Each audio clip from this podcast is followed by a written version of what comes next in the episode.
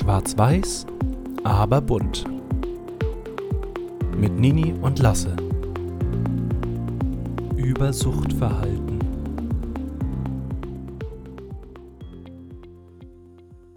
Zu Beginn dieser Folge eine kurze Triggerwarnung.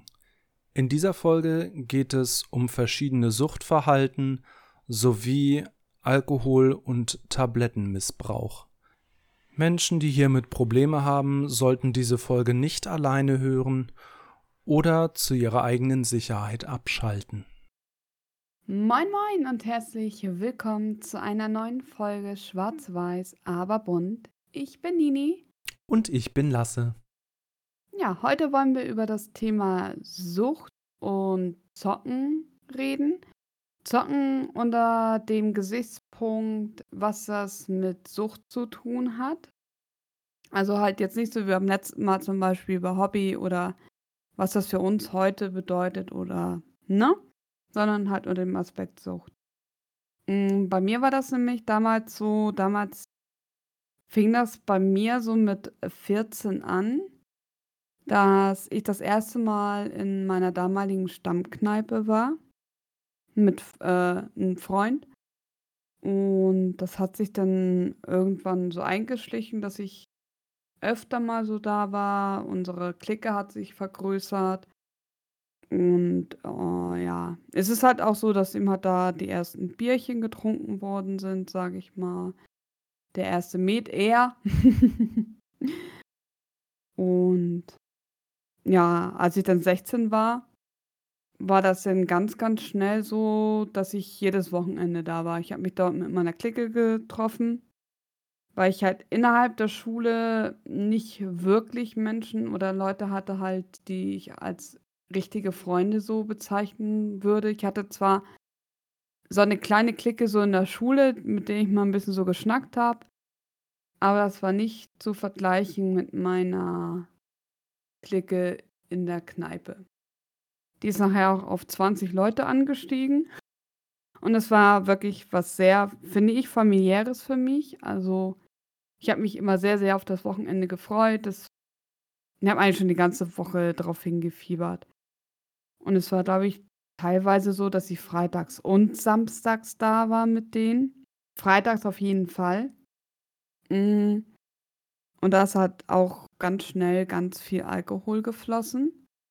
Und es hat sich dann so ziemlich so eingeschlichen, dass ich das als Stressbewältigungsstrategie für mich entwickelt habe, zur Emotionskontrolle vermeintlich, Regulierung. Ähm, das war einfach so ein Kanal, um diesen inneren Druck einfach, den ich unter der Woche aufgebaut habe, wieder loszulassen.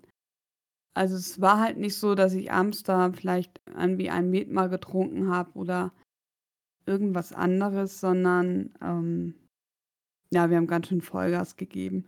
Da hätte ich gleich Nicht nur ich, ähm, ja, Ja? Ne, red erstmal den Satz zu Ende. Nicht sondern wir als Clique allgemein haben gut getrunken. Ja, richtig.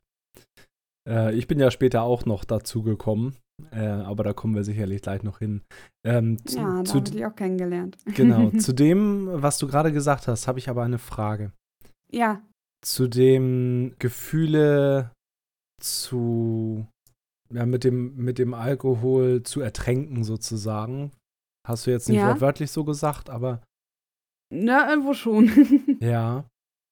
War das eher für dich, äh, nee, du hast es gerade loslassen gelan- genannt, Gefühle loslassen, so. War Ja, das für dich eher ein Gefühle loslassen oder ein Gefühle unterdrücken? Weder noch. Ich glaube, das beste Wort wäre betäuben. Ja, Ähm, also so ein bisschen so, so äh, laienhaftes Wissen von mir. Alkohol ist halt ein Gift, was in kleinen Mengen stimmungshellend äh, wirkt. Es ähm, entspannt so ein bisschen, man verliert so ein bisschen so die Hemmschwelle. Ich glaube, das kennt jeder so ein bisschen. Ähm, dass wenn man, wie es, ja, wie man so sagt, halt mit Alkohol ein bisschen lustiger ist. Das ist halt so bei einer geringen Menge Alkohol so. Ich glaube, das merkt man auch. Man wird halt lockerer. Hm, die zweite Phase, ähm, wie das Gift wirkt ab einer höheren Konzentration, ist, dass man halt ziemlich müde wird. Das kennt man halt, dass man Leute schwieriger wach kriegt oder, ne, man man möchte dann irgendwann nach Hause, man wird stiller und, ne, man ist dann fertig mit dem Abend.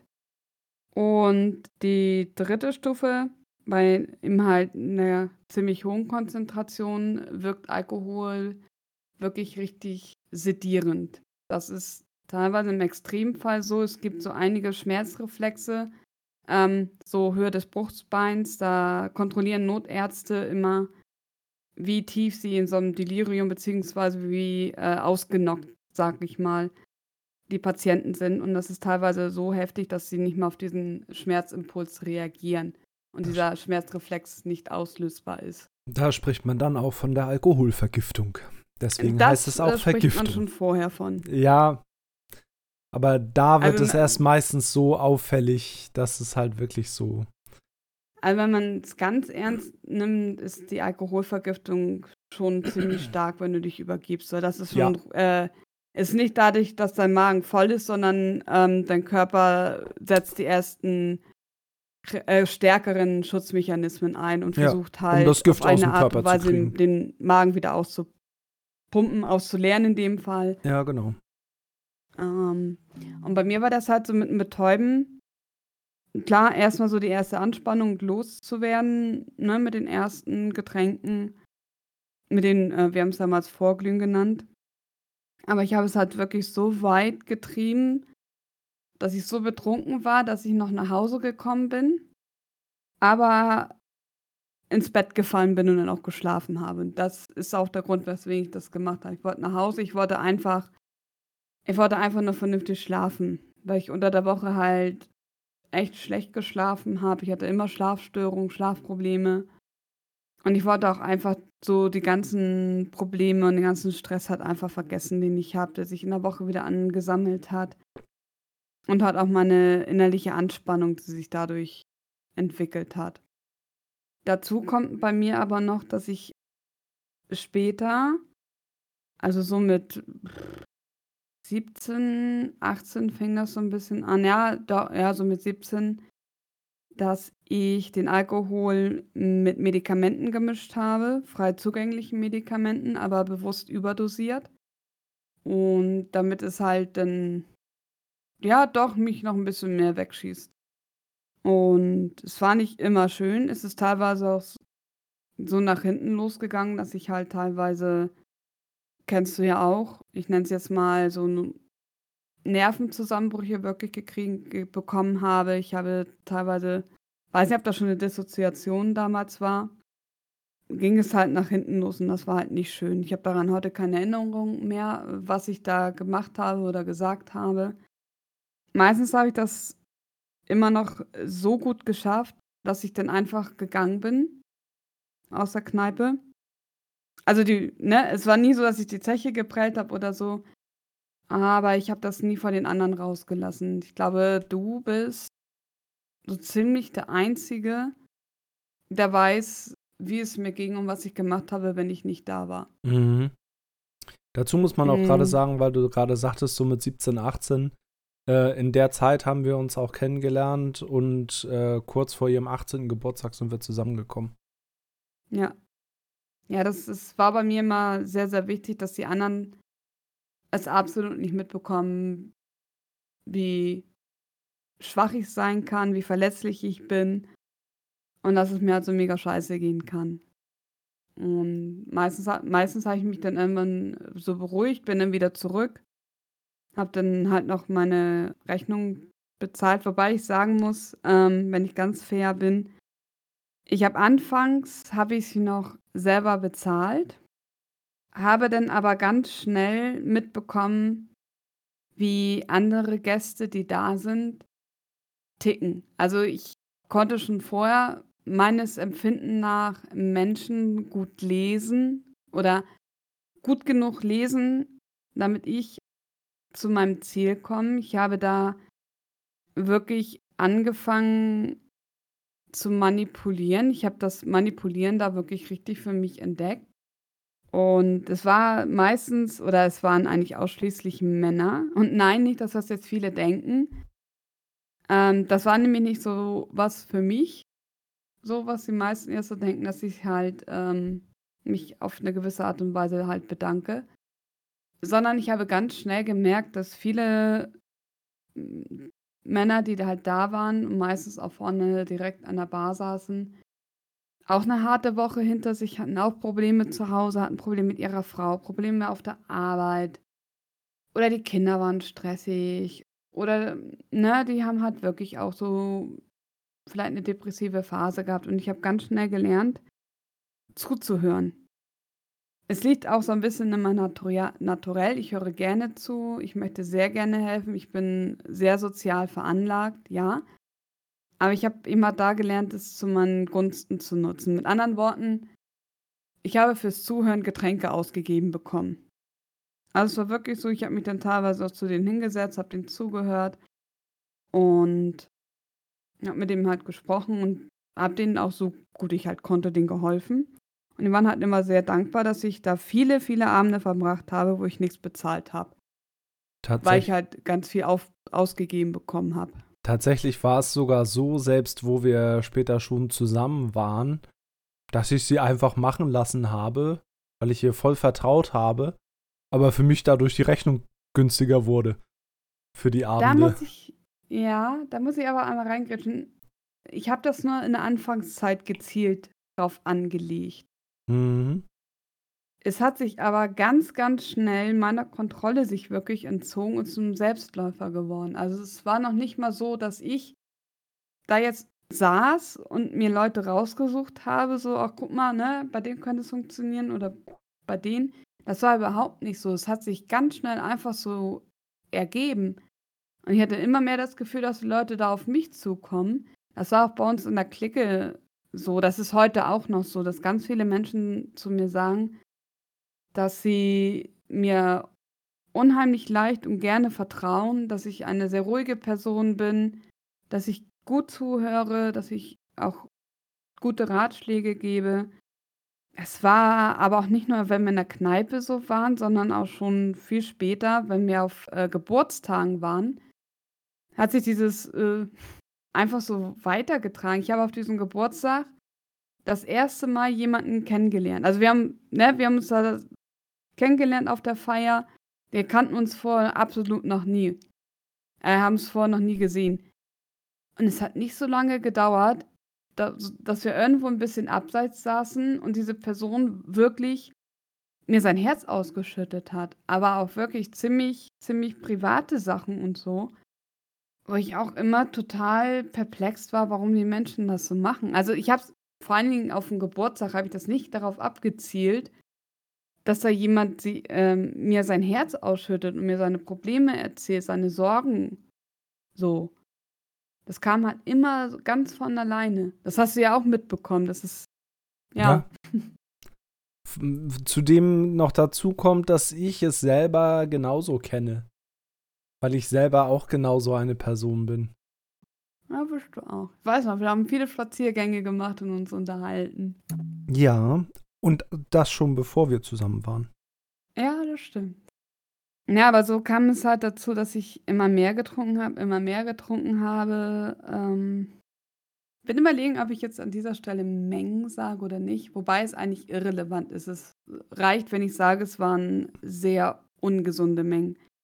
Auch die Kombination mit Medikamenten, mit Schmerzmedikamenten, das ein bisschen einzudämmen. Ich habe ungelogen, ohne, ohne es zu überdramatisieren, ich habe mit meinem Leben gespielt. Einmal die Überdosierung, äh, regelmäßige Überdosierung der Schmerzmedikamente. Wundert es mich bis heute, dass ich keine Nierenschäden davon getragen habe. Und auch die Menge an Alkohol. Also ich habe da wirklich ganz schön mit meinen Nieren, mit meiner Leber gespielt, unter anderem. War mir aber ehrlich gesagt total egal. Und ich habe da auch, auch keinen Gedanken dran verloren. Also ich habe es komplett ausgeblendet. Und so hat sich das halt immer weiterentwickelt. Ich habe immer mehr getrunken. Dann kam noch ein sehr, sehr guter, damals ein sehr, sehr guter Freund in meinem Leben. Den habe ich in meiner Ausbildung kennengelernt. Und wir haben uns da ziemlich, ziemlich nochmal hochgepusht. Also, das war nochmal sehr, sehr krass. Es war ihm halt so, dass wir ziemlich harte Sachen getrunken haben und wir meistens alleine so für uns dann getrunken haben auf einer Party oder so. Das ist auch so weit geführt oder es ja, es war halt so, dass wir auf einer Geburtstagsfeier von einer anderen Ausbildungskollegin waren. Und ich muss sagen, ich ich ich kriege es nicht mehr zusammen. Ich war zu betrunken. Ich weiß nur, dass diese, äh, ich nenne sie jetzt mal Klassenkameradin, mir eine Art Ansage gemacht hat bezüglich meines Alkoholkonsums und sicherlich hat sie auch ein paar Konsequenzen aufgezählt. Sie hat sicherlich auch gefragt, warum ich das mache und ob das wirklich so sinnvoll ist, das zu machen. Ich weiß nicht, ob du damals was davon mitbekommen hast, du warst auch auf der Feier. Ja, ich war da, aber ich habe das da nicht mitbekommen, nein. Na, okay. Ich weiß nur, dass die, äh, dass die anderen Mädels dann so ein bisschen auf sie zugegangen sind und haben gesagt so: „Hey, komm, lass sie doch einfach. Erstens, sie ist eh schon, ne, jenseits von Gut und Böse und, ähm, ne, die musst du jetzt hier nicht so anfahren.“ Im Endeffekt äh, war das gar nicht so verkehrt. Ich hätte damals, äh, auf sie hören sollen. Ich kann mich aber nicht mehr dran erinnern und ich habe es auch danach wieder ignoriert, also und weiter getrunken.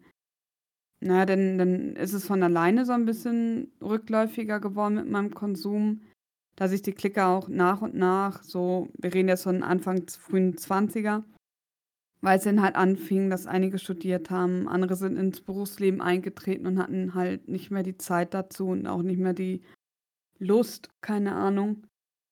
Es ging dann fast nahtlos weiter auf dem mittelalterlichen Fantasiespektakulum. Das werde ich jetzt mit MPS abkürzen. Und da habe ich dann die nächsten Leute kennengelernt zum gut trinken. Ja, da habe ich mir aber auch teilweise echt gut abgeschossen. Dazu muss ich aber noch für meinen Teil sagen, ähm, für mich, äh, ich habe ja selber auch mitgetrunken zu der Zeit. Ähm, wir sind damals ja äh, gemeinsam äh, in, die, in ihre Stammkneipe gegangen, sozusagen. Ich bin in die Clique dazugekommen und bin dann selber mit dabei gewesen.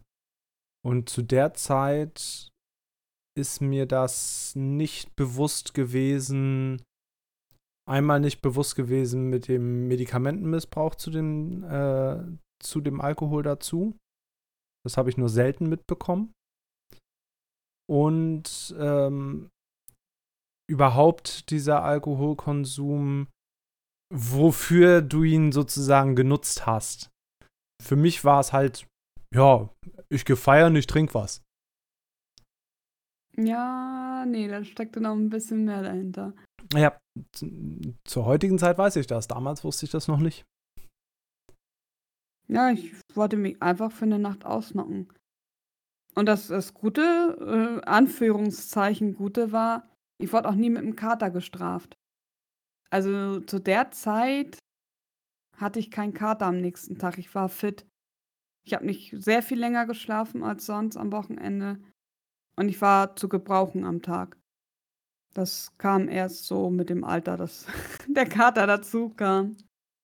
Ja, genau. Dann kam halt irgendwann so mit dem MPS, da wurde immer auch gut getrunken. Da bin ich, glaube ich, auch ein, zweimal so ein bisschen über, über meine Grenzen ge äh, getreten. Also zumindest an einmal kann ich mich erinnern. Da ärgere ich mich so ein bisschen drüber. Ich war, ich, da hatte ich, also da hatte ich auch einen echt üblen Filmriss, muss ich sagen. Darüber ärgere ich mich.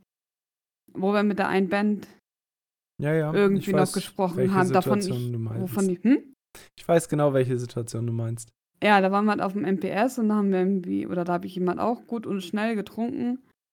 Und dann war eben halt eine Band, die wir sehr mochten. Und du erzählst mir am nächsten Tag, dass ich da vorne getanzt habe. Ich habe damit rumgehüpft. Wir haben mit der Band gesprochen. Und ich so, was habe ich gestern? Ja, haben wir alle so, ne? Wir beide und hm. Und ich so, okay. Und ich, ich Boah, ich habe so einen Filmriss. Also, mir ist fast der ganze Abend weg. Ja. Dazu muss man aber sagen, bei an dem Tag du hast an dem Tag nicht übertrieben viel getrunken, aber da kam Wärme, Sonne, Feiern, viel Bewegung, viel Sauerstoff noch dazu, was das, glaube ich, so extrem verstärkt hat. Ja, das kann sein. Aber dass das zu einem Filmriss führt, äh, ja, das, das hätte ich, ich auch, das mehr. hätte ich tatsächlich auch an dem Tag, an dem Abend, sage ich mal, äh, nicht erwartet, weil du halt so, ja, quietschfidel mitgefeiert hast und mitgequatscht hast und vor der Bühne da am Dancen warst und so. Das war halt alles natürlich und normal, sag ich mal. So, ich sag mal, angetrunkenes Feiern. Naja, gut, okay, da bin ich erleichtert. es, ähm, wo du es gerade sagst, ich weiß es nicht. Ich kann nur mutmaßen, dass es vielleicht auch äh, gekoppelt mit einer Art Dissoziation war, dass ich halt einfach in der Kombination mit Alkohol einfach mir mal sozusagen Abend freigenommen habe. das kann natürlich gut sein aus heutiger Sicht dass das so ein bisschen zusammengespielt hat. Ja. Ich weiß ja, ob Alkohol sowas begünstigt oder ob es halt einfach, ja, so war. Ich, ich habe keine Ahnung. Ich könnte es mir gut vorstellen, dass der, weil der Körper nicht mehr so die Kontrolle über die Schutzmechanismen hat, dass ja. du dadurch leichter in die Dissoziation fällst. Ja, das ist mir aber früher ganz, ganz oft passiert, dass wenn ich auch was getrunken habe, weißt du ja selber, dass ich dann ganz oft halt so anführungszeichenmäßig so zusammengebrochen bin, mental zusammengebrochen bin. Mhm. Und ich glaube, das haben wir schon mal gesagt. Und ich dann halt einfach so, ja, einfach mal die alles vor die Füße, ne? Und also in, im verbalen Sinne, dass ich dir alles erzählt habe, was mich gerade so belastet, wo, wo ja. meine Probleme sind, womit ich nicht umgehen kann. Ich glaube, ich habe da auch unter diesem Zustand von meinem Essproblem erzählt. Ja, vieles, so. sehr, sehr vieles. Ähm, ja. Man, man muss dazu sagen, es ist damals meistens so gewesen, also in, hauptsächlich in, in der Zeit mit unserer Stammkneipe, wo wir uns kennengelernt haben und wo wir uns lieben gelernt haben, dass wir während dieser Abende irgendwann rausgegangen sind und in der Nähe war ein Spielplatz und wir haben teilweise Stunden auf diesem Spielplatz verbracht. Und Sie hat einfach erzählt. Ja. Und ich habe zugehört. Ja, weil in dem Fall der Alkohol einfach so diese Mauer, die ich mir normalerweise immer aufrechterhalten habe, nicht aufrechterhalten konnte. Ja, und für mich war das damals so ein Vertrauensbeweis.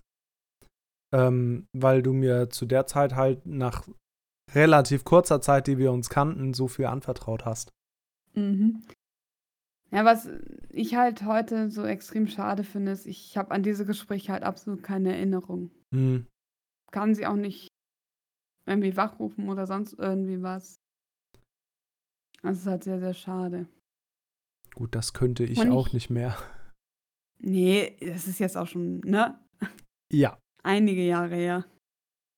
Und ich muss sagen, ich habe dich nie betrunken gesehen oder dich nie betrunken wahrgenommen. Also Du warst mhm. immer sehr klar, hast mich immer nach Hause gebracht, hast dich immer gut nach Hause gebracht.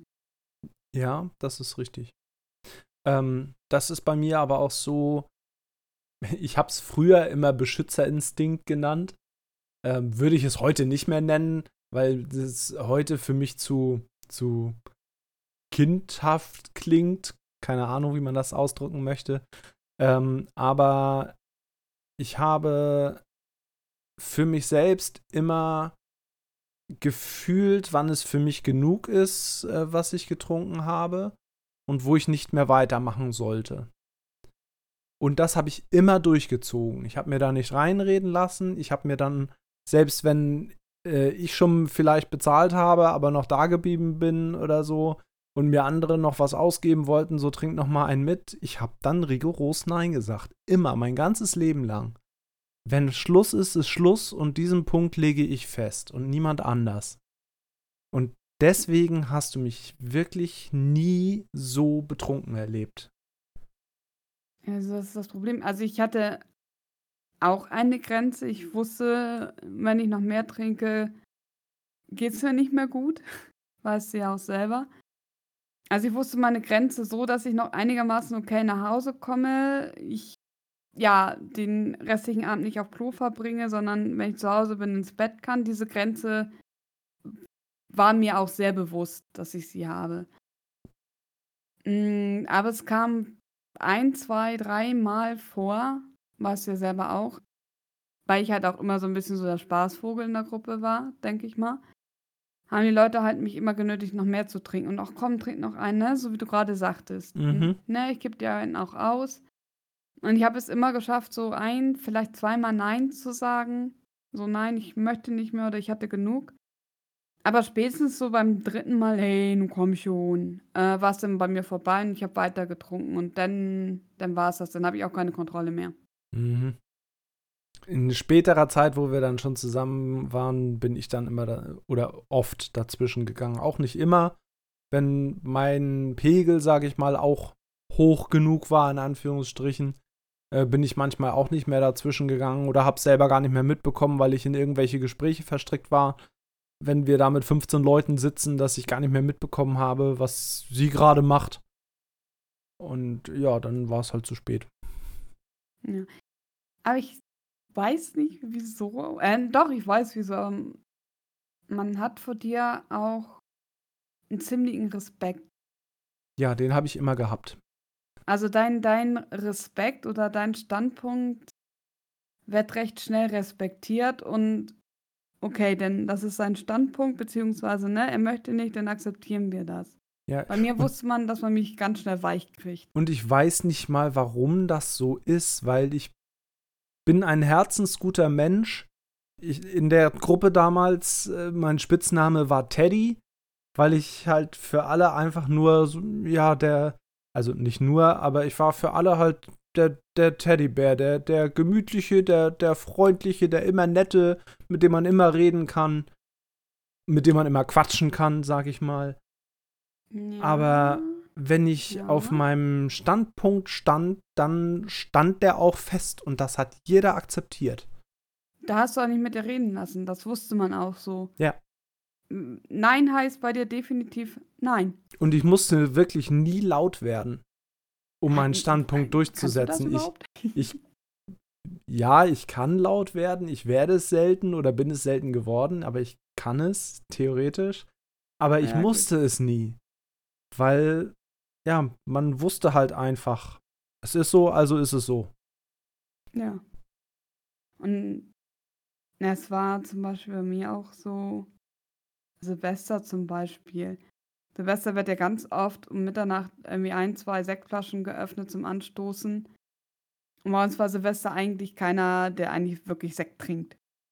Vielleicht so ein kleines Gläschen zum Anstoßen für Neujahr, aber mehr auch nicht. Ich habe das so oft gemacht, dass ich wirklich so nach dem ersten Feuerwerk, so halb eins, eins, mir wirklich die, die offenen Sektflaschen genommen habe und mir noch hinter die Binde sozusagen, wie es, wie man sagt, äh, gekippt habe. Ja, und ich weiß gar nicht, ob du das so mitbekommen hast. So, Nennen dass- wir es wie viel ich Restevernichtung. heimlich nebenbei getrunken habe noch. Mm, ja, teilweise habe ich es mitbekommen, teilweise nicht. Teilweise bin ich, würde ich jetzt heute sagen, vielleicht nicht dazwischen gegangen, um den, in Anführungsstrichen, den Abend nicht kaputt zu machen mit einer Diskussion Nicht oder in so. Anführungsstrichen. Ich weiß, was du meinst, weil ich, ich wäre wirklich wütend gewesen, hättest du versucht, mir den Alkohol in dem Moment wegzunehmen. Ja. Auch wenn ich das vielleicht nicht bewusst, äh, ja doch bewusst habe ich es schon nicht gemacht sozusagen. Ähm, aber aus heutiger Sicht, ja, könnte ich dir gar nicht sagen, aus welchem Grund genau. Also ich könnte mir halt vorstellen, so aus heutiger Sicht, dass ich mir damals, damals wirklich so gedacht habe, so, äh, ich will den Abend, schönen Abend jetzt nicht für alle ruinieren, indem ich da mit dir in eine Diskussion ausbreche zu, zu der damaligen Zeit, kurz nachdem wir so zusammen waren, war es dann auch noch so, dass sie gerne abgehauen ist, wenn irgendwas gerade nicht gepasst hat, gerade im betrunkenen Zustand. Oh ja. Und ich vielleicht auch davor schützen wollte. Die ganze Gruppe, mit der man gefeiert hat. Weil das Mhm. immer so eine blöde Situation ist dann. Ja, ich hatte zu der Zeit viele Sprachnachrichten. Ey, wo bist du denn? Und hä, kommst du wieder? Und wir machen uns Sorgen und Ja, auch von mir. ja, Nachrichten, Sprachnachrichten. von einigen. Naja, und so hat sich das äh, für mich dann halt auch durch das ganze Leben so durchgezogen. Und ja, damals gab es noch kein WhatsApp, das waren dann Sprachnachrichten auf der Mailbox. Ja, stimmt, stimmt. ja. Ja. Also es ist, es ist nicht so, dass ich alleine getrunken habe. Ich habe nie wirklich alleine getrunken, auch nicht groß unter der Woche. Es kam zwar mal vor, aber das war wirklich mehr als nur die Ausnahme. Das habe ich zum Beispiel nicht gemacht. Ich habe es aber so gemerkt, dass wenn wir uns am Wochenende irgendwie mal einen Wein holen wollten und du, äh, teilweise kam das auch so von mir, aus erster Eigenschutzintuition, fragte so, wollen wir sich eine Flasche Wein denn, äh, so teilen? Reicht ja. Im Endeffekt habe ich, wenn ich den Vorschlag gemacht habe, mich geärgert. Andererseits hatte ich auch ein Problem mit, die, oder hätte ich ein Problem mit dir gehabt, eine Flasche Wein zu teilen, weil ich da schon immer deutlicher gemerkt habe, so irgendwie so ein Glas Wein am Abend so für den Genuss kann ich einfach nicht trinken. Da war es für mich schon wieder so dieses äh, Schwarz-Weiß, dieses entweder lasse ich es gleich bleiben oder ich trinke mindestens diese eine Flasche. Ja. Weil ich das im Kopf merken möchte. Ich möchte einen Pegel haben. Ich, ich kann nicht abends so, so irgendwie ein Glas Wein trinken, so zum Genuss am Wochenende, sondern entweder oder. Also gar nicht oder gleich Vollgas, sage ich mal. Ja. Und das wurde mir halt immer deutlicher, immer deutlicher. Und das ist so, dass ich Silvester zwei, oh, wann war das denn? Welches Silvester war das denn? 2019, 2020? Das Silvester muss das gewesen sein, ne? Habe ich halt einfach für mich so gesagt, ich trinke nicht mehr. Ich bin da parallel, ähm, habe ich gesagt, so, ich ernähre mich ab morgen vegetarisch. Ich glaube, das hast du sogar gar nicht vorher gewusst. Ich glaube, das war wie auch so ein, so ein ganz kurzfristiges, impulsives, ich mache das jetzt. Ja, das vegetarisch auf jeden Fall. Ja, also das, das war recht war, war wirklich von jetzt auf gleich an Silvester. Genau, Nie vorher drüber gesprochen, gar nichts. Ja, doch schon, aber nicht viel so, ne? Ich und, weiß ja, was und nicht, Und nichts Definitives. Naja, genau, also, ne? Und da habe ich auch, weil ich gewusst oder auch gemerkt habe, immer deutlicher gemerkt habe, dass wenn ich jetzt keinen Riegel vorschiebe vor diesem Alkohol, werde ich die Kontrolle ganz schnell verlieren. Also das habe ich wirklich gemerkt. Und da war für mich auch so, entweder lasse ich diesen Alkohol jetzt komplett weg und trinke nicht mehr. Oder ich werde abstürzen. Das war mir irgendwie in dem Moment genauso klar. Entweder das eine oder das andere. Und da habe ich einfach von heute auf morgen gesagt, so, ich trinke keinen Tropfen Alkohol mehr. Und das habe ich bis heute durchgezogen. Das war 2019, 2020. Mhm. Weiß ich noch. Und ja, seitdem habe ich auch keinen Alkohol mehr getrunken.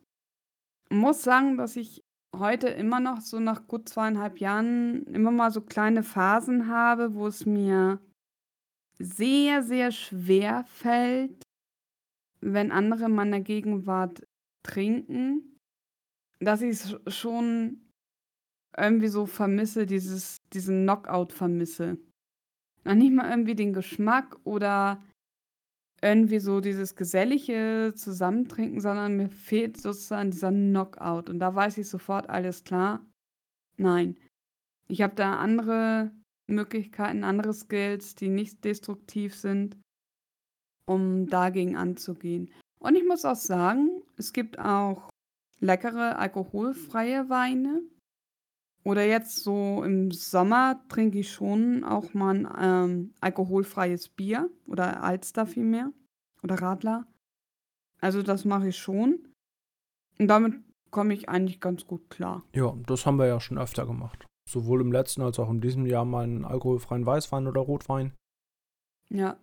Jetzt gerade auf der letzten Feier, wo wir waren, hatten wir alkoholfreies Radler zu dem Ganzen, was du gerade sagtest, mit dem Nichts mehr trinken, möchte ich noch dazu erwähnen, dass ich eigentlich schon in den ganzen letzten Jahren sehr wenig getrunken habe, mhm. weil ich meistens gefahren bin, mehr oder weniger freiwillig meistens gefahren bin.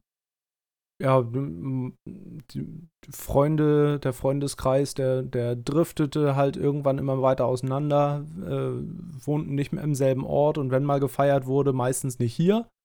Und dementsprechend musste man halt fahren.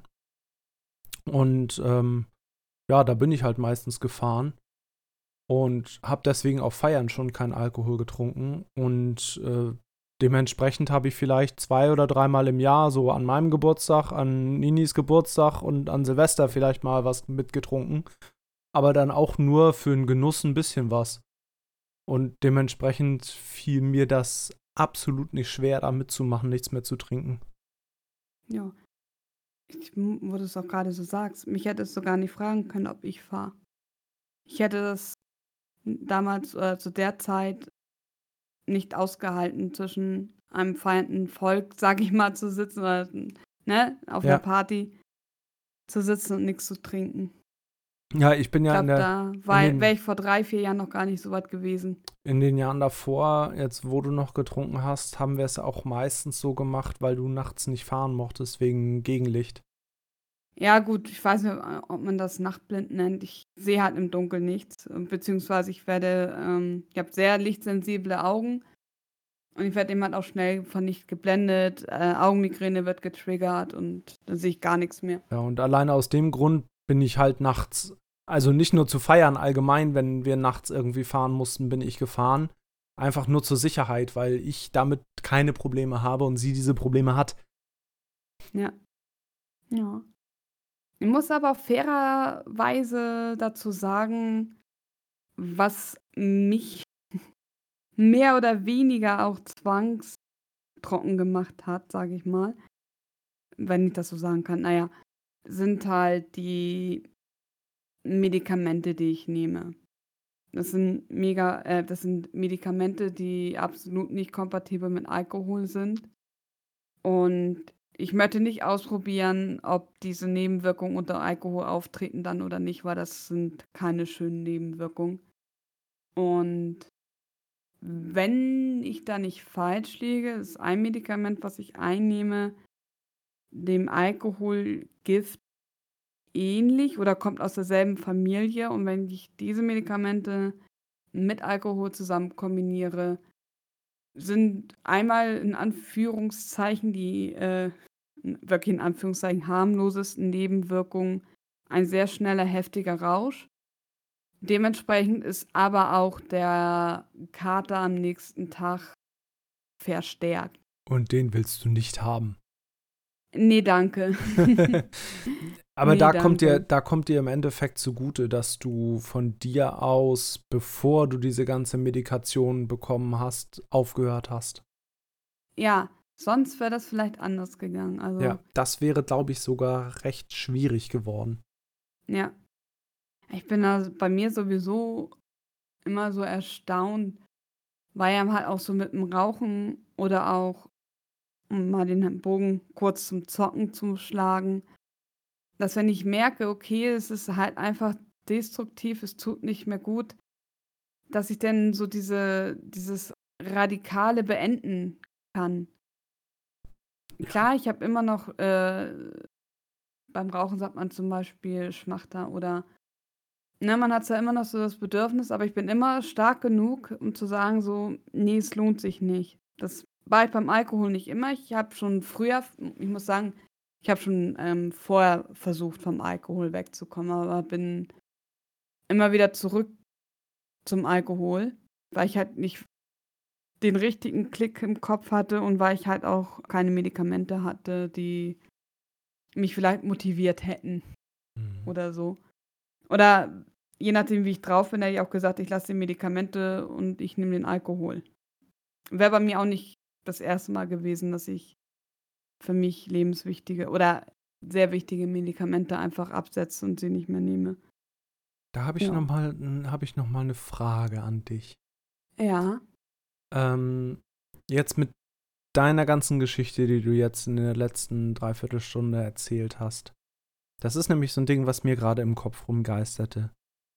Unter den Gesichtspunkten, die du heute weißt über dich selbst, kann man das eigentlich in dem Sinne als Alkoholsucht bezeichnen? Weil im Endeffekt warst du nicht süchtig nach dem Alkohol, sondern du warst süchtig nach dem, was es unterdrückt.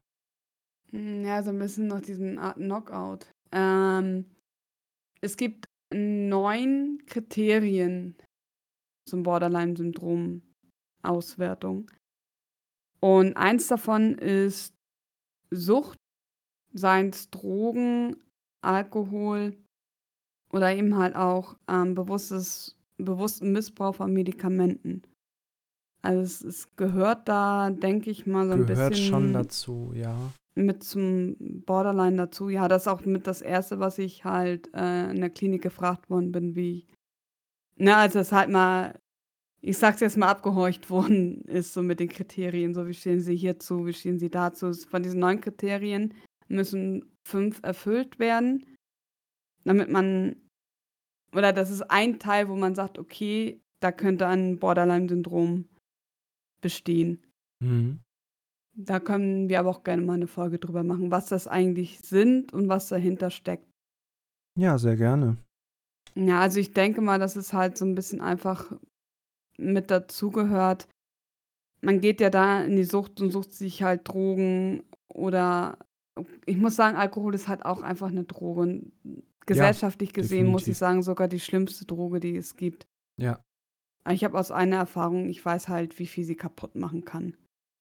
Und es ist halt einfach, ja, aus Verzweiflung meistens oder Unwissenheit oder mehr, nee, eher Verzweiflung raus halt, einfach einen Weg zu finden, um mit diesem unheimlichen inneren Druck klarzukommen, mit dieser Leere, mit diesen Gefühlstsunamis, ja, und halt mit dieser ständigen Anspannung.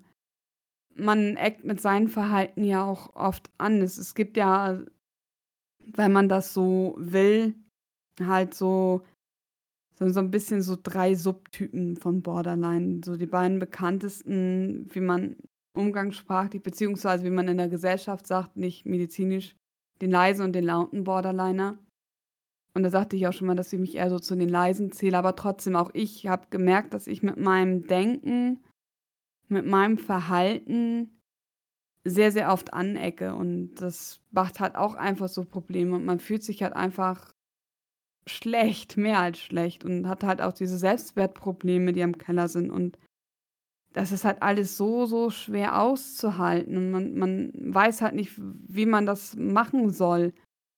Und dann ist das halt oft so, dass man halt irgendwie zu Substanzen greift, die einen da rausholen, die einen eine Zeit geben, davon zu fliehen.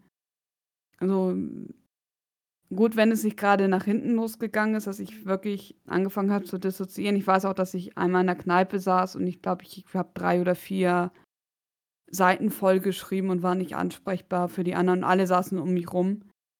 Hm, es kann natürlich auch nach hinten losgehen, vor allem beim Alkohol und den Emotionen. Also nicht nur bei Alkohol, auch bei Psycho ähm, oh, wie nennt man das? Psychoaktiven Substanzen. Es gibt ja verschiedene. Klar, man kann da auch schlechte Erfahrungen haben, sehr schlechte Erfahrungen, nennt man so schlechte Trips halt. Es kann natürlich auch nach hinten losgehen, oder man hat halt doch einen schlechten Abend und hat halt einen Nervenzusammenbruch, sage ich mal, nach dem anderen unter Alkohol. Aber meistens war es halt einfach so, dass es mir gut ging. Ich konnte halt die Woche komplett verdrängen, ausnocken und irgendwann dann später einfach ins Bett fallen. Und sechs Stunden später aufstehen, als ob nichts gewesen wäre. Ja, du hast sozusagen die, die Woche betäubt, damit du einen schönen Abend hast. Ja. Eins wollte ich noch sagen zu Medikamenten. Ich habe Mhm. im Rahmen meiner äh, Schmerztherapie, das ist sogar noch gar nicht so lange her, auch das Medikament bekommen Tilidin. Tilidin ist laut der WHO ein Stufe 2 Schmerzmittel, ein Opioid, also ein künstlich oder ein synthetisches Opium, Opiat, hm, was, wenn es kein Rektat ist, berauschend wirken kann. Oder nicht kann, sondern ähm, Tilidin ist eigentlich somit die bekannteste Droge von Medikamenten halt. Ich weiß jetzt nicht, welcher Rapper das war, der über seine Tilidin-Sucht gesprochen hat.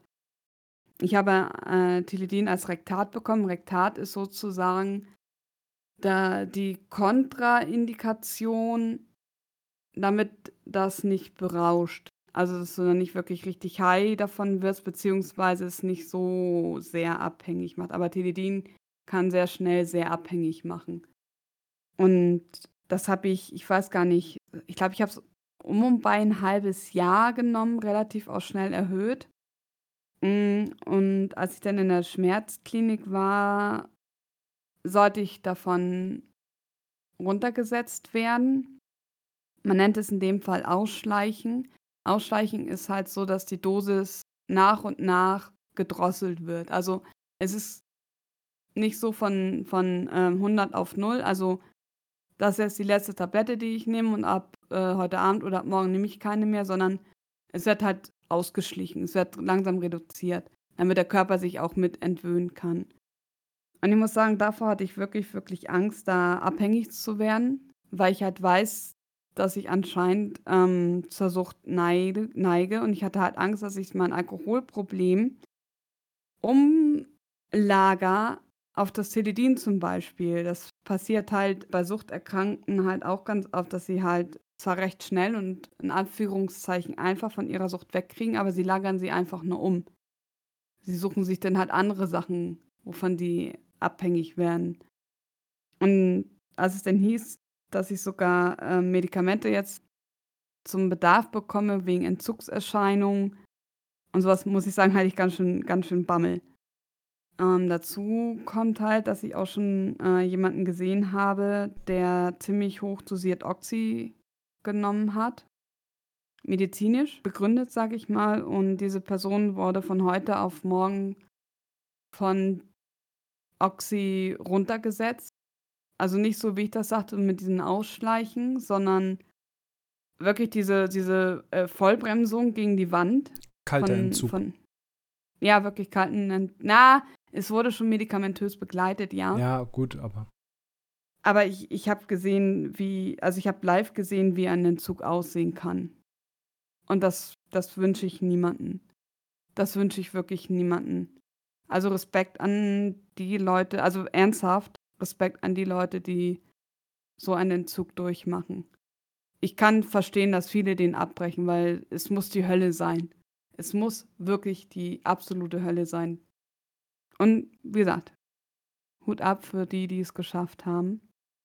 Und ja, da hatte ich halt ein bisschen Angst, so, ne, wie das halt wird, aber ich habe Glück gehabt. Für mich war das absolut kein Problem. Ich hatte einen Nachmittag hatte ich mini minimale Entzugserscheinungen, aber die die konnte ich die konnte ich ganz schnell ausblenden. Also, wenn wenn 0 keine Entzugserscheinungen sind und 10 sind halt so das Heftigste, was du machen äh, was du haben kannst, dann würde ich sagen, ich war bei einer 1 kurz für eine halbe Stunde, Stunde. Also, bin froh, dass bei mir so glimpflich von dann gegangen ist und ja. Aber da hatte ich wirklich, da hatte ich wirklich Schiss, als das hieß, so ja, wir setzen sie runter vom Tilidin. Kann ich aber verstehen mit der Vorgeschichte. Ja, klar, ne? Und, und weiß ja selber, ich, ich habe einfach die Schmerztabletten hier wie Smarties gefuttert. Also. Ja. Ähm, da, da, dazu noch äh, mit Schmerztabletten wie Smarties gefuttert das ist wirklich so, das habe ich jetzt gerade in den letzten zwei Jahren ähm, sehr intensiv mitbekommen, weil wir dasselbe Schmerzmittel eine gewisse Zeit lang bekommen haben. Also sie hat das Mittel auch bekommen, was ich auch schon kenne aus der Vergangenheit. Und das sind Schmerztropfen. Und ich weiß, welche Dosis sie genommen hat und welche ich genommen habe. Und ihre Dosis hätte mich ausgenockt. Und sie merkt davon kaum was. Nee. Also ähm, meine Tropfenanzahl ist so die Tagesdosis von 120. Ja. Und ich habe am Tag 30 und genommen. ja, das ist, das ist schon krass. Also ich weiß nicht, ob ich da irgendwie so resistent gegen bin mittlerweile. Übrigens, das habe ich mir selber eingebrockt, wahrscheinlich. So diese gängigen Schmerzmittel wie Paracetamol, Ibuprofen, die brauche ich nicht nehmen. Die schlagen bei mir überhaupt nicht an. Und das liegt wahrscheinlich daran, dass ich gerade diese beiden Medikamente in der Jugend so hart oder so sehr missbraucht habe, dass ich gegen diese Medikamente sowas wie resistent bin. Ja. Sind halt auch immer frei verkäuflich gewesen, ne? Sind kommst sie halt je, auch noch. Ja, ja, kommst du halt immer ran. Ja, das ist es, ne? Ja, klar. Aber ich möchte noch auf zwei weitere Süchte äh, zu sprechen kommen. Das eine hast du vorhin ganz kurz nur angerissen, das ist das Zocken. Ja. Und vorher möchte ich aber das Rauchen ansprechen. Mhm das habe ich äh, in der Zeit, äh, wo wir gemeinsam in der Kneipe waren, gar nicht mal so von Anfang an mitbekommen, dass es so viel war. Bist halt, sie ist halt damals viel mit ihrer besten Freundin dann mal unterwegs gewesen. Und da habe ich das dann irgendwann äh, ja doch realisiert, dass sie doch recht viel raucht. Echt? Habe ich viel geraucht? Ich fand, ich fand eigentlich nicht, dass ich viel geraucht habe. also ich war eigentlich fast nur ein Wochenendraucher. Ja. Unter der Woche habe ich Einfach so ein, zwei während oder nach der Schule. Aber man hat es ähm, nicht so wahrgenommen, weil es halt so, ich sag mal, in der Runde war, ne? Ja, man, man, ist halt nicht der mhm. einzige Raucher, es sind halt mehrere da, die dann mal rausgehen und mal wieder reinkommen und ne. Da, da fällt es nicht ganz so auf. Aber wo wir dann zusammen waren und ich dann ja leider auch geraucht habe, ich bereue es bis heute immer noch, dass ich damit mal angefangen habe, da ist es dann irgendwann mal zu viel geworden. Mhm. Aber ich muss ehrlich sagen, ich würde mich nicht als nikotinsüchtig einstufen, weil das war nicht nur diese Kopfsache so, heute höre ich auf. Äh, du weißt ja, wie es damals war. Ich habe es eigentlich eher dir zuliebe gemacht, weil du mich darum gebeten hast. Du hast vor mir aufgehört und hast gesagt, du hast da keine Lust mehr drauf hast es mich dann halt gebeten, dass ich auch aufhöre. Ja. Ich weiß, die Leute, die mal geraucht haben und aufgehört haben zu rauchen, die werden es kennen, dass man, ich will es nicht auf jeden münzen, aber sehr sensibel wird, was Zigaretten angeht. Und gerade in der Anfangszeit, wenn du dich selbst entwöhnt hast, magst du danach nicht mal eine 20 Meter weiter entfernte Zigarette riechen, die angesteckt ist. Das ist für dich mhm. einfach nur ekelhaft. Mhm. Und das mhm. geht mir bis heute so. Geht schon damit los, wo wir auf dem MPS früher unterwegs waren, selbst so in Anführungsstrichen an der frischen Luft. Wenn du irgendwo an einem Tisch sitzt und am Nachbartisch raucht jemand, das ist schon eklig genug. Und ja, deswegen habe ich sie halt damals darum gebeten. Sie hat es auch für mich Gott sei Dank getan. Also das Aufhören. Ja, aber das ist halt so der Punkt. Es war nicht so, dass ich mir das immer vor Augen gehalten habe, so ich mache es dir zuliebe oder ich mache es meiner Gesundheit zuliebe so, sondern ja gut, dann lasse ich das halt, ne? Also ich hatte da auch kein Problem, ja. damit aufzuhören. Ich, hat, ich war auch nicht irgendwie, also meine ich zumindest, nicht gereizt, nicht sonst irgendwie was oder hatte irgendwelche Probleme da? Nein, also in, das ist jetzt in dem Fall auch wirklich kein, kein Suchtthema in dem Sinne, weder bei dir noch bei mir. Ähm, das war einfach nur Genussrauchen. In der Zeit, ja. wo wir es getan haben. Ja, das äh, zum Rauchen und dann kommen wir mal zum Zocken. Ja, möchtest du noch zum Zocken? Ja, Okay. Das, das, also das können wir ja relativ äh, fix machen. Ja, also wollte ich gerade sagen. Also es, es war so, das Zocken hat mich eigentlich schon mein ganzes Leben lang begleitet. Also ich bin da durch meinen Papa zugekommen und ich verbinde damit sehr, sehr viele schöne familiäre Momente. Und für mich war das halt einfach ne, auch ein Hobby, Freizeitbeschäftigung, was ich gerne gemacht habe. Gekippt ist es aber als ich mit der Ausbildung zur sozialpädagogischen Assistentin fertig wurde. Da sind wir in unsere erste gemeinsame Wohnung gezogen. Ich war gleichzeitig fertig mit meiner Ausbildung und es kam ein Online-Spiel raus, ein MMO. Das nennt sich Fiesta Online. Und das war halt ja echt eine, eine, eine fiese Kombination. Ich hatte nach meiner Ausbildung keinen Job gefunden. Das heißt, ich saß den ganzen Tag über allein zu Hause. Und da hat das gar nicht lange gedauert. Überhaupt nicht lange gedauert. Ich glaube, das war instant so. Dass es für mich nicht unüblich war, 18 Stunden am Tag zu zocken. Ich saß 18 Stunden am PC und habe dieses Spiel, äh, Spiel gespielt. Und das ging über zwei Jahre, äh, nee, knapp ein Jahr. Knapp ein Jahr. Äh, wir sind ja dann relativ schnell auch wieder umgezogen. Aber in diesen, in diesen äh, paar Monaten war das ziemlich exzessiv. Ich habe in diesen paar Monaten so viel zugenommen. Ich habe mein Gewicht fast verdoppelt in diesen neun Monaten, aber nur fast.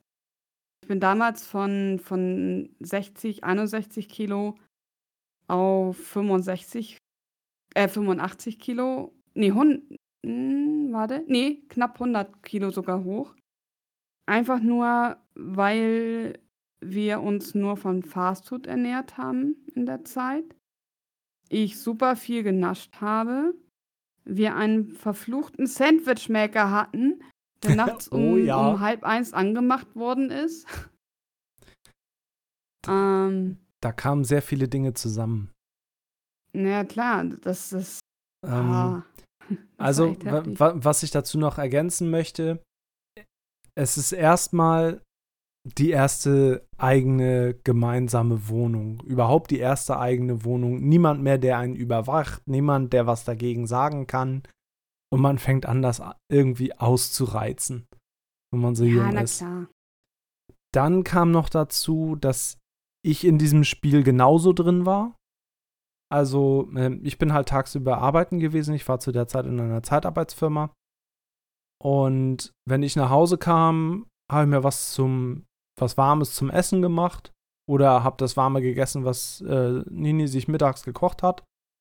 Habe mich selber an den Rechner gesetzt und habe mitgezockt. Und äh, ja, das hat das Ganze natürlich nicht noch begünstigt, ne?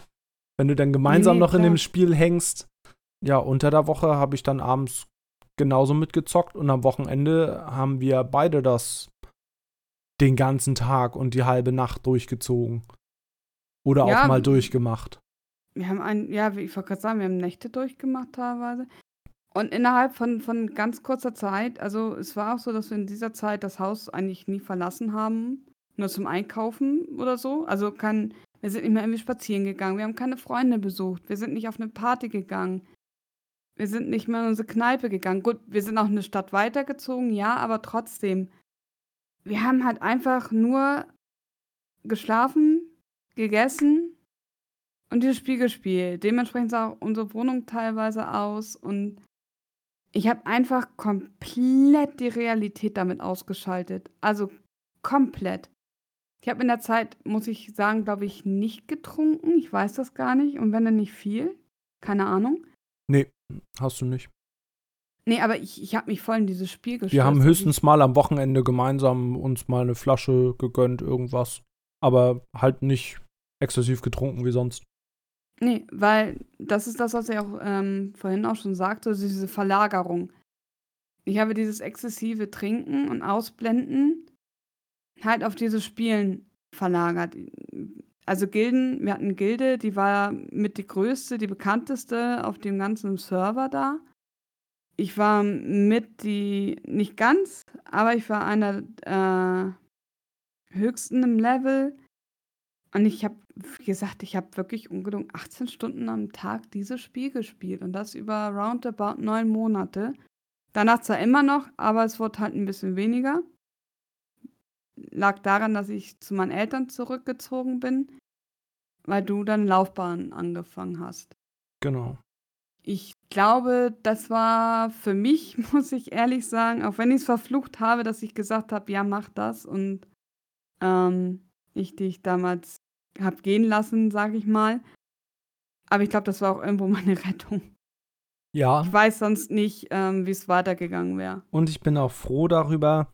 Ähm, es ist damals so gewesen, also ich habe äh, Laufbahnausbildung im mittleren Dienst gemacht. Und ähm, man hat damals nicht so viele Informationen dazu bekommen und äh, gefunden. Und wir waren uns damals nicht sicher, weil ich halt allein verdient habe, ähm, ob wir die eigene Wohnung halten können.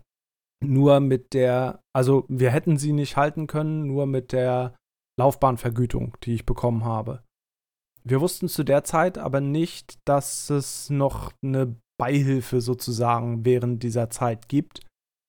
Und deswegen haben wir die Wohnung gekündigt und sie ist zu ihren Eltern äh, für, meine, für die Zeit meiner Ausbildung zurückgezogen und ich war bei meiner Mutter wieder gemeldet. Ähm, ich bin ja dann zu der Zeit dann in der Laufbahnausbildung am anderen Ende von Deutschland gewesen. Hätten wir das damals gewusst und hätten wir die Wohnung behalten, wäre das ganz anders gelaufen. Ja. Also da muss ich auch ehrlich sagen, dass das war im Endeffekt. Da wäre ich auch nicht da, so einfach von mir aus rausgekommen. Ja, das war wirklich. Vor allem, ich wäre dann ja gar nicht da gewesen. Nee. Über Monate.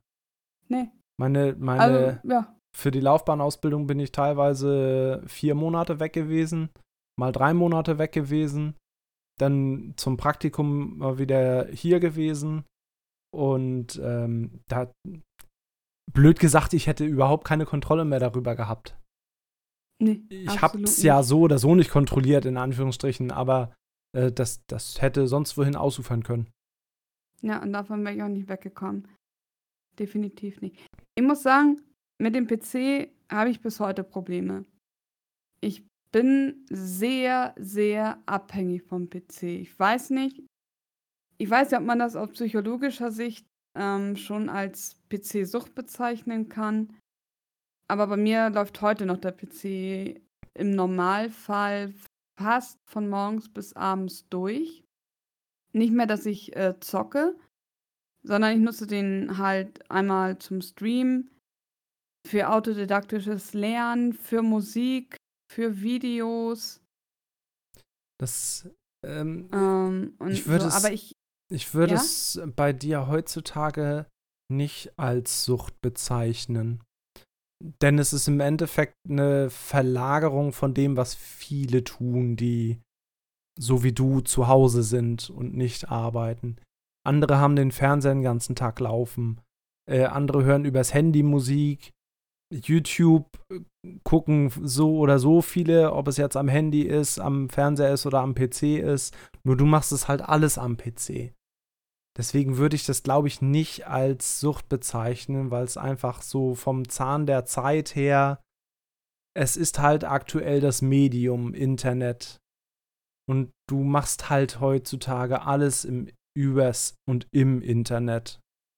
Mm, ja, ja. Also es laufen auch die meisten sozialen Kontakte bei uns übers Internet. Das ist schon richtig. Aber es ist so, dass ich schon ganz gerne mal versucht habe, auch in kürzerer Zeit schon, vor kurzer Zeit, ähm, den PC einfach mal auszumachen und was anderes zu machen. Kann ich nicht. Also ich habe es wirklich versucht, ich, ich, ich kann es nicht. Und es ist egal, was ich mache. Ob ich häkel, stricke, ob ich irgendwie mein Bullet Journal pflege, beziehungsweise mein Kalender, ein richtiges Bullet Journal ist es ja nicht. Oder sonst irgendwie was. Ich habe immer dabei den PC laufen und meistens gucke ich halt ein Video oder sogar zwei. Also es ist da.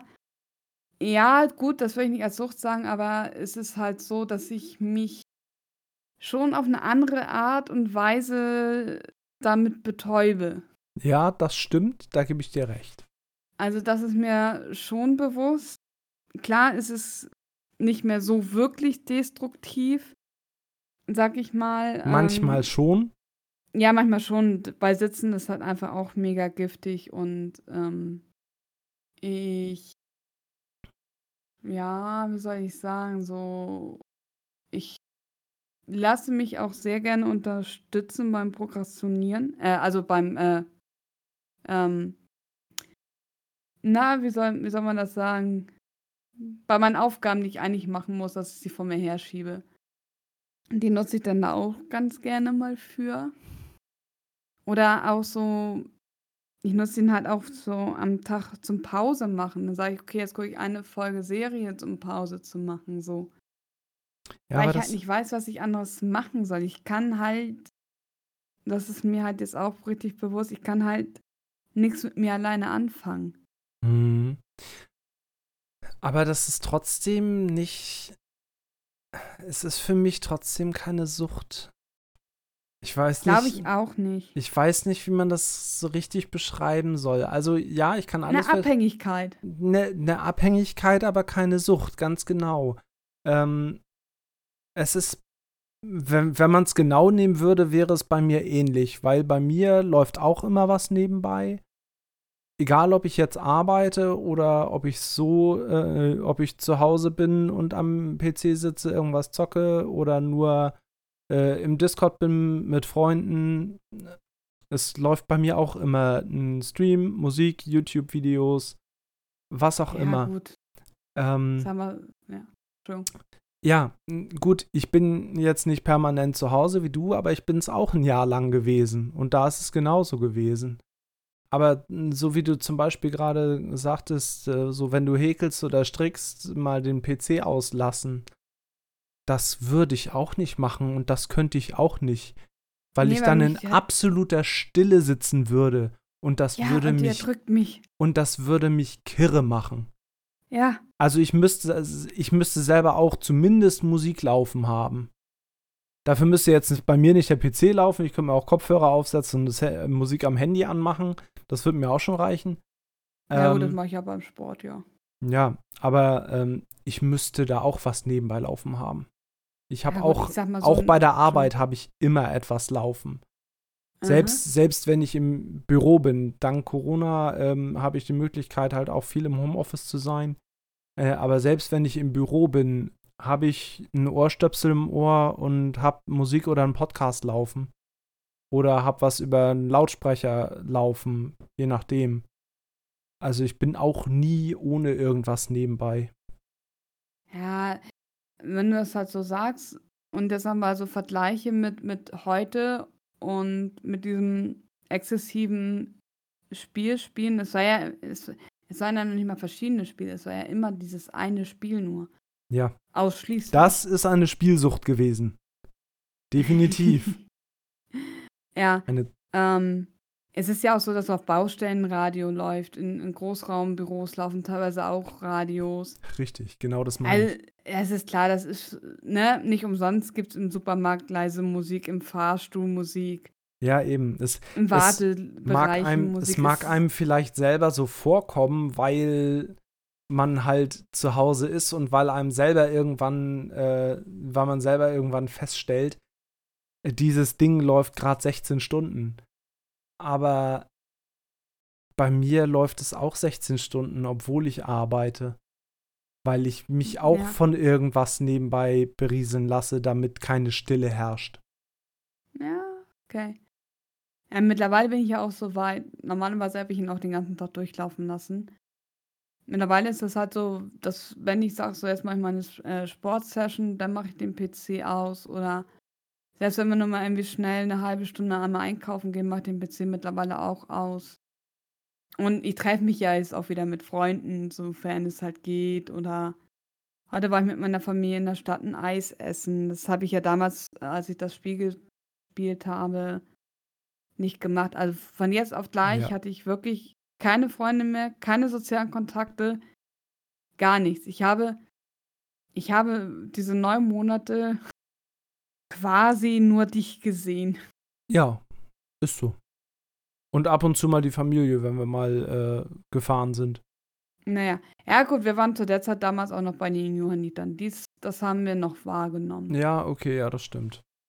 Also wir waren ehrenamtlich als Sanitäter bei den Johannitern. Ja, aber ansonsten, Ja, das stimmt. Und wir hatten einen Pizzalieferservice direkt um die Ecke. ja. Das war auch Wie gesagt, von, von 60 auf 90. Mal eben in neun Monaten 30 Kilo zugenommen. ja, Ja gut, heute weiß ich auch, dass er ein bisschen mehr reingespielt hat, ja. ja, natürlich. Aber trotzdem. Also, Ich, so, ich sag mal so, ne, einen gewissen Anteil an Schuld räume ich mir da definitiv ein. ja. Ähm, ich denke mal, das äh, wird auch noch, äh, wenn wir mal über Beziehung allgemein reden im Podcast. Aus heutiger Sicht ist vieles in der Vergangenheit ganz anders. Ja. Zu der Zeit wusste man es halt nicht. Du hast es vielleicht Mhm. geahnt, innerlich oder so. Ich wusste es halt Nee, gar da nicht. noch nicht. Das habe ich erst ähm, später begriffen. Ja. Ja, aber da, ich denke, da we- werden wir eine eigene Folge drüber machen. Ja. Und was natürlich auch hilft, wie immer, wenn man so Suchtdruck hat. Also ich selber habe jetzt keine Suchttherapie durch, aber ich kann es mir sehr gut vorstellen, dass es da vernünftige Verhaltensmaßnahmen gibt, die man eingehen kann, wie zum Beispiel irgendwie Situationen, wo Leute Alkohol trinken, wenn man das weiß, man kann sich ab erstmal vermeiden. Oder halt auch einfach so Skills anwenden. Ich kann es mir zum Beispiel auch gut vorstellen. Wie gesagt, ich, ich weiß es nicht, aber ich kann es mir auch so vorstellen, dass wenn ich zum Beispiel so einen extremen Janker auf eine Zigarette hätte oder ich jetzt am liebsten eine Flasche Wein trinken würde, mir einfach einen Chili-Bonbon in den Mund zu stecken und ja, Ja, einer der den wirken Skills. lassen. Genau, einer der Skills, der jetzt im Skill-Katalog dazu kam. Ja, und ich liebe ihn. Höchst effektiv. Ne, oder dass man halt wir- wirklich was, was, was anderes macht, sich halt einfach von diesen Gedanken ablenkt. Ja. Ich, ich denke, dass da einige Skills auch wirken kann. Oder halt einfach wirklich auch ein bisschen Sport machen, einfach raus aus der Situation und sich eine Ablenkung suchen. Ja. Aber ich, ich denke mal, dass wirklich bei einer richtigen Sucht da noch ein bisschen mehr reinspielt. Das kann ich nicht beurteilen. Ich habe mit Süchten noch nie zu tun gehabt. Ich persönlich direkt auch nicht, aber ja, ich, ich kenne halt auch Leute. Wobei ich heute weiß, was ich sehr interessant finde, ähm, dass ich in meinem engeren oder allgemein in meinem Freund- und Bekanntenkreis äh, in meinem Leben einige andere Borderliner hatte. Ja, heute erkennt man das so ein bisschen dann, in, wenn man in die Vergangenheit blickt. Ja, So Parallelen. ja, vor allen Dingen so mit dem, mit dem Alkohol. Es war damals so mit dem Kumpel, über den ich gesprochen hatte. Wir haben halt beide zusammen sehr, sehr viel getrunken. Wir haben uns jeden Tag gesehen, so dass nachher auch die Klasse so getuschelt hat. So, na, die haben doch was, die sind doch zusammen und ne. Ich glaube, wären wir zusammengekommen, wäre das unser Ende gewesen. Ich glaube, wir beide hätten uns einfach zerstört. Das glaube ich auch. Ich glaube, das war auch so ein bisschen so, so ein, weiß nicht, so eine Art Eigenschutz, dass ich auf dieser Ebene für ihn nichts empfunden habe. Es war einfach nur ein sehr, sehr enger Freund für mich. Eigentlich mein bester Freund, den ich habe, hatte. Wir sind heute nicht mehr befreundet. Aber ja, wir waren damals schon auf einem echt, echt schlechten Weg, was Alkohol anbelangt. Ja, ich glaube, damit schließen wir das Thema ab. Es sei denn, du hast noch andere Süchte, über die du sprechen möchtest. Mm, Nein, heute nicht mehr. Ich habe auch nichts weiter hinzuzufügen. Ja, dann bleibt mir nur wie immer, mich für eure Zeit zu bedanken. Vielen Dank, dass ihr uns so fleißig zuhört, dass ihr uns eure Zeit schenkt. Und wenn ihr Fragen habt, wenn ihr Anregungen habt, dann scheut euch nicht, uns eine PN zu schreiben über Instagram, über Twitter oder auch eine E-Mail. Alle Links dazu findet ihr auf schwarz-weiß-aber-bunt.de. Lasst auch gerne, wenn ihr das gut findet, was wir hier machen, eine positive Bewertung da, auf welcher Plattform auch immer ihr uns gerade hört. Und wie immer übergebe ich das letzte Wort an Nini. Tschüss. Nein, da verklaust du mir fast meine äh, Abmoderation. Ähm, ja, auch von mir. Vielen, vielen Dank fürs Zuhören. Und äh, äh, jetzt, jetzt, jetzt hast du schon fast alles weggenommen. Ne? Wie immer, Egal, wo ihr gerade seid, was ihr gerade macht. Ich wünsche euch viel, viel Spaß beim Zuhören. Und auch von mir, wenn ihr irgendwelche Fragen noch diesbezüglich habt, dürft ihr sie gerne stellen. Und ich freue mich aufs nächste Mal. Ciao. Ciao. Schwarz-Weiß, aber bunt.